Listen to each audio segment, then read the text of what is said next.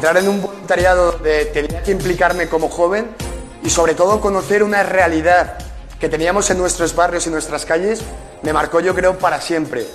Ver cómo personas sin hogar se están muriendo día a día y nadie hace nada, yo creo que me hizo plantearme muchísimas cosas. Acabamos de escuchar a José Otaola, fundador junto a Álvaro Pisa de la ONG Youth Wake Up, Jóvenes Despertad, que lanzan con un atractivo lema, estamos allí donde nadie quiere estar. Esta ONG invita a los jóvenes a sumarse a sus campañas de voluntariado en distintos lugares del mundo, inmersos en distintos conflictos o situaciones de emergencia. Trabajan siempre en colaboración con las ONG locales y centran su apoyo en los más débiles, niños y ancianos sobre todo.